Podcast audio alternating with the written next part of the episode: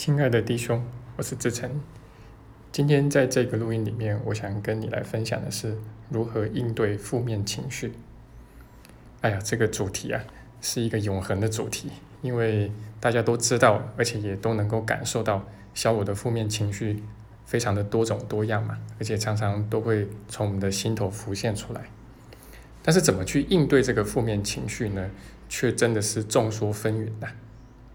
那么我想说的是啊，人类虽然长久以来发明出、发明过各式各样的方法去应对所谓的负面情绪，但是这正是人类最大的错误，就是发明出很多来处理这些情绪的方法。那最常见的呢，大概不外乎两两类了哈，一个就是压抑这些负面情绪，一个就是去释放这些负面情绪。但这两条路都错，为什么呢？压抑负面情绪没有用，大概我们比较能够知道而且理解，甚至我们自己都体验过嘛。就是你尽量的去表现出你很正向，甚至很灵性、很光明的一个表象，把这些负面的东西都掩盖起来，这是没有用的。而且这些负面情绪还会累积在你里面，然后有的时候一触即发，碰到什么事情的时候突然之间爆炸，那你就发现。这个压抑是没有用的。那另外一个很常见的，在心灵圈也很流行的就是去释放负面情绪嘛。那各种方法很多，我也不一一列举了啦。那但是很奇怪的是，你会发现我们再怎么去释放这些情绪啊，这些情绪好像不会真的消失，它可能短暂的会比较缓解吧。但是长久来看，这些东西好像都还在。那甚至越释放呢？越糟啊，就是负面情绪有时候越多，然后越难以控制，这个也很奇怪啊。如果说这个释放是有用的话，那应该是越释放负面情绪越少才是嘛。那我想真正的问题是因为这个情绪底下的信念没有真的去改嘛。那这个当事人他仍然把自己的一些牺牲受害的故事看得很真实嘛。而且他的信念还引导他在外面不断的去为这些故事搜证嘛，所以这些个负面情绪说到底并不会真的被化解掉，也无法真的消失。所以这边我们就讲到了那个最重要的点，重点啊，就是信念是情绪底层的因，情绪只是果，那它底下的那个信念才是因。如果没有下面那个因，就是那个信念的话啊，那么。这些负面情绪啊，是永远都不会有的。那我们之所以在修炼的过程中很强调啊，就是你要去觉察自己的情绪，去辨认自己的情绪。那其实这个要点之所以重要啊，就四个字：顺藤摸瓜啊。因为你看到这个情绪之后，你顺着它去觉察它底下有些什么样的信念，那你才能把小我看清楚嘛。好，那这个信念透过宽恕被你化解掉之后，那这个情绪自然也就消失了。所以这个情绪啊，其实它就等于是一杆小红旗一样的吧？啊，因为情绪呢，相较于信念跟更底层的那个动机，是最容易被觉察到的。所以它就像是一杆小红旗一样。当你看到这个小红旗的时候，哦，出现的时候，你就知道，嗯，这个底下有隐藏一些东西了。好，甚至你就知道这个。小我就藏在这个底下，好，那你会说怎么去辨认跟觉知这些情绪呢？小我的各种，尤其是负面情绪啊，非常的多种多样。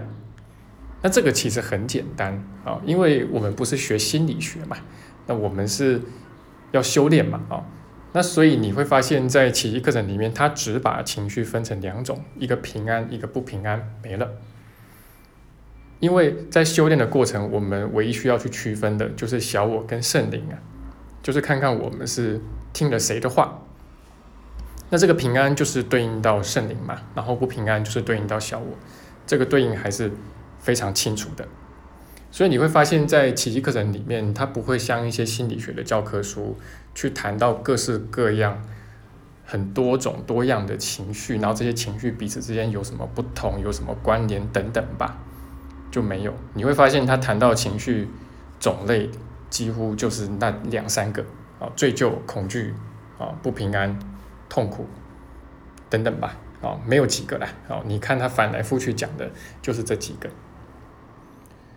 那么以上我讲的这些啊，其实在六年多前我就已经写在我的第一本书里了。这本书呢，有些同学也有啦，就是《奇迹之旅》。那我在那个书里面讲了一个非常算是离经叛道的话啊，因为这个是非常不主流的啊。我说的话是情绪这个东西根本不必处理啊，啊，这就是我前面所说的，人类犯的最大错误啊，就是发明出各种。各样的方法去处理自己的情绪，那原因为什么这是一个最大错误？原因很简单啊，因为情绪是果嘛，而并不是那个因嘛，所以你不用针对情绪去做特别的处理，你只要去觉察它，然后去看它底下的信念是什么，这个才是真正重要的事情。那后来我写了这个东西在我的书里面跟我的网站里面的时候，这个包括奇迹圈的一些所谓的长辈吧。都纷纷摇头啊，啊，因为只能说这个心灵圈啊中毒太深了，然后这个毒素呢也蔓延到奇迹课程这个圈子里面来了，所以大家普遍的想法，至少在前几年吧，好，大家普遍的想法就是认为有情绪就一定要找一些方法去释放它，然后也发明出各式各样的技巧来，然后包括一些。老师在开工作坊的时候啊，他们也都会去带一些释放情绪的活动。那他们认为情绪必须释放，你才能看到它底层的信念是什么。但这中间其实并没有真正的因果关系啊。那么其实我最近刚好有读到一本，呃，不算太最近的心理学方面的书啦。那书里面就有提到啊，其实心理学家早就已经透过实验跟统计去证实啊。这种释放情绪的方法是没有任何用处的，那反而会更加剧我们的负面情绪，或者是说我们情绪的一个不稳定啊，反而会更加重。那结果今天我们还在相信五十年前开始流行起来的这种不通之论，啊，认为好像任何一点负面情绪都必须要去大吼大叫的，用各种方式的去把它释放出来才行，才是健康。那这个其实心理学至少在十几二十年前就已经看透，这个这条路是走不通的。那以我自己的修行的经历来说，过去这六年多来，其实我自己在宽恕的修炼上面又进步了蛮多的。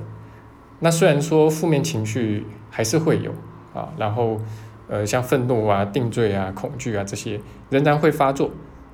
但是发作的频率比起以前是大大下降了。